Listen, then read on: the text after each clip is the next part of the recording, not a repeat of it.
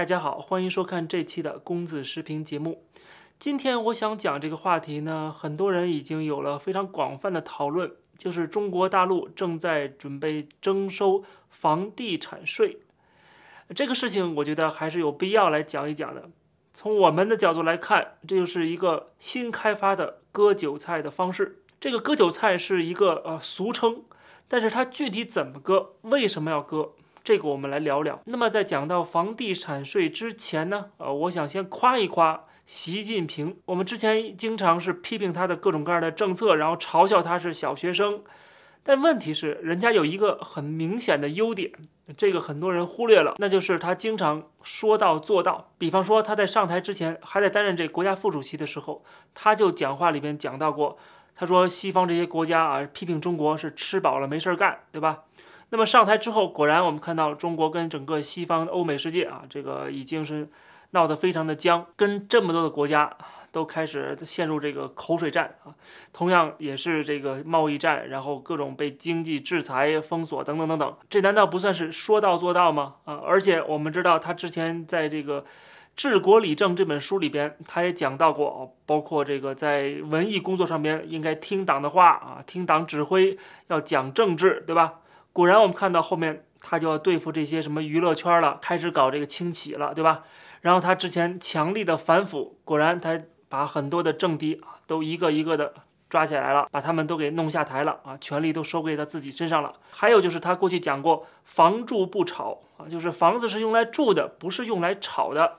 果然，我们看到了这个房地产税现在也开始上马了啊，就是来限制对房地产的投资行为。所以，我们看到很多很多的政策，很多很多现象，它背后能够从习近平过去的呃文章中或者是讲话中能够找到蛛丝马迹啊，他其实就是按照过去他自己说过那些事情，他在一个一个落实。当然了，这个结果就是把中国搞到这个天怒人怨，而且这经济也会继续的下行。但是我们看到，他确实在随着他的权力越来越大的时候，他要把过去他那个理想啊，要诉诸行动。这就为什么我之前在大概一年前专门做了一期节目，把它跟中国历史上的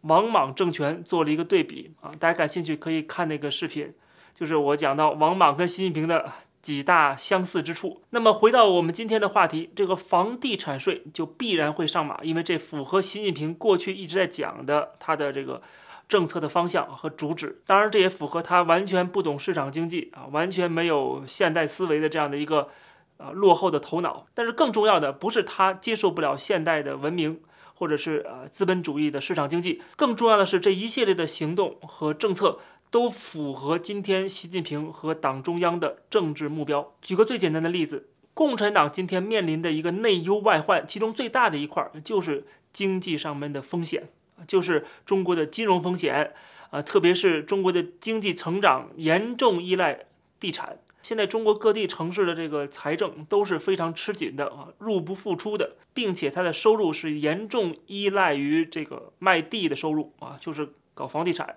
所以说，他必须要打击房地产企业啊，顺便连连这个中介机构都打击了，收紧了这方面的借贷。这种做法直接导致了一个结果，就是像恒大这样的房地产企业啊，直接暴雷啊，然后这个资金链断裂。但是他们认为这是长痛不如短痛啊，即使让这些企业倒闭了，让很多人下岗了，让很多投资者血本无归了，但是要保住这个政权的稳定，就必须要逐渐减少对房地产的依赖。我们要找到新的割韭菜的渠道，新的税收的一个模式，那么就想到了房地产税，因为之前的税收是从这些开发商身上获得的，现在的税收要从普通人身上获得啊，就是有房的这个有产阶级从他们身上获得资金。这一方面是要解决这个中国现在面临的金融风险啊，经济危机，同时呢。也是实现另外一种的财富再分配，这我们也专门之前讲过这财富再分配的问题啊。比如说，习近平在最新的一篇求是的文章中，标题叫做“扎实推动共同富裕”。他讲到的第四点，加强对高收入的规范和调节当中，他就讲到了要积极稳妥地推进房地产税立法和改革，做好试点工作。他把房地产税放在。调节高收入这个栏里边，而这个文章的主旨是讲的是共同富裕。从这儿就可以看到，他搞这个房地产税的其中一个原因。先不说他能不能实现真正的财富再分配，是不是把这个有产阶级或者是中产阶级，啊，这个财富精英在他们身上割出韭菜来，然后补贴给那些穷困人口啊？这个我们不知道，但是至少他有这个意图，而这个意图是符合共产党今天的一个社会稳定的和他的这个。共产党执政的稳定的，在中国政府天天在批评西方国家啊，贫富差距多严重，然后人权问题多严重的时候，实际上他自己也知道自己的问题更加的严重啊，他面临的一个困境是更加无解的，所以他必须要有一些呃比较大高阔幅的改革才行。当然，这个改革不是像我们之前说的，是越来越开放啊，越来越自由，他这个改革是越来越啊，这个要集权。要国家来调控，更加的贴近过去那个计划经济那方向。那么这个房地产税的试点工作，实际上也面临着很大的阻力。《华尔街日报》之前报道过，是要在三十多个城市进行试点的这个房地产税，最后遭到了阻力之后啊，很多人反对之后，最后规模严重的缩小了。那么具体的怎么试点，在什么地方试点？这个细则还没有出来啊，每个地方如何的去做试点工作，这个也没有具体的一些呃政策落实啊，就是现在还是在讨论当中，或者是各个地方政府正在加紧的筹备。但是我们从过去的试点能看得出来。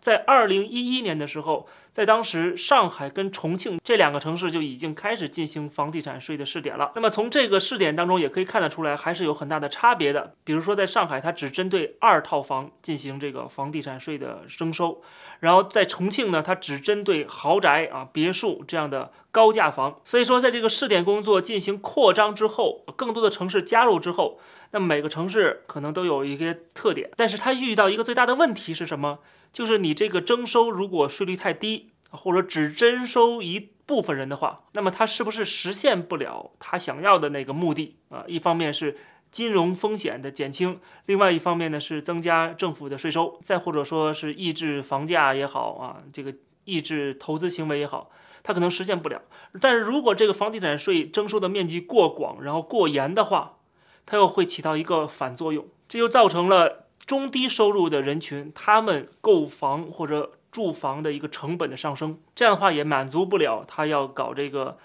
共同富裕这个目标。所以说这里边怎么拿捏，这是很有技术性的。但是不管怎么样，他征收是肯定要征收了，因为从党中央的角度来看，他现在是急需要割更多的韭菜。从这其实也能看得出，作为中国人有多么的可悲，就是他们是任人宰割的，政策随时都会有变化。一个行政命令，它就可以开始征收税收了。在西方国家，你要加税的话，或者怎么样，一定要经过呃非常多的不同的利益群体、不同的这个各方各面的考量，然后争论，然后必须有人民的授权，通过国会的这个民主形式啊，最后才能够说加税啊，或者是不加税。但是中国领导人一拍脑门，他就可以征收大量的税收啊，就可以开始疯狂的割韭菜啊。然后这些中国人呢，他享受不到作为公民的权利，却要支付作为公民的义务啊，这真的是很可怜的事情。很多人没有注意到，其实就在今年，呃，中国有一个新的政策，就是土地出让的收入开始转化给税务部门来征收。很多人没有注意到这一点啊，就是什么意思呢？过去有很多的非税收入啊，它不是税，而是一些其他的行政费用什么的，这些费用它现在也变成了由税务部门来统一管理了。它美其名曰是增加了效率啊，说实话也是增加效率了，增加了割韭菜的效率啊。它更多的是什么？是把这些割韭菜的行为变得更加的合法化啊，就是告诉你这是税，那你是不是得交税呢？这是你的义务啊，你就没有权利或者是可能性去质疑它，或者是去啊跟他 dispute 啊，不可能的。也就是说，政府想随意的剥夺人们的财产，或者是切蛋糕的话啊，从你手里去抢食的话。他只需要出一个行政命令就可以了，然后把这个归为税务部门，由税务局的人找你麻烦啊。你说你别人找你麻烦，你还能说一说；税务部门找你麻烦，不好意思，那么说出去肯定是你的问题，偷税漏税，对吧？这就是最新的割韭菜的方式。那么我这里边提到了土地出让金啊，这是什么东西呢？中国是社会主义公有制，就是这个土地都属于国家。啊，属于共产党，所以中国人在这个地方生存的时候，他必须要租用这个土地来建房啊，来生产呐，或者居住啊。那么它实际上是要交给国家一笔钱的，就是这个是租金啊，它是有一个产权的时间限制的。不管这产权是七十年也好，五十年也好，四十年也好，这个产权过了之后，它可以给你续，也可以不给你续啊。就是这土地属于国家，你只是在这上面去租住啊，你属于居民嘛。房产税是财产税其中一种啊，就是你拥有这个财产，我征收一部分钱啊。像西方国家，因为你拥有这片土地，拥有这个土地上面的房子，但在中国不是这样子的。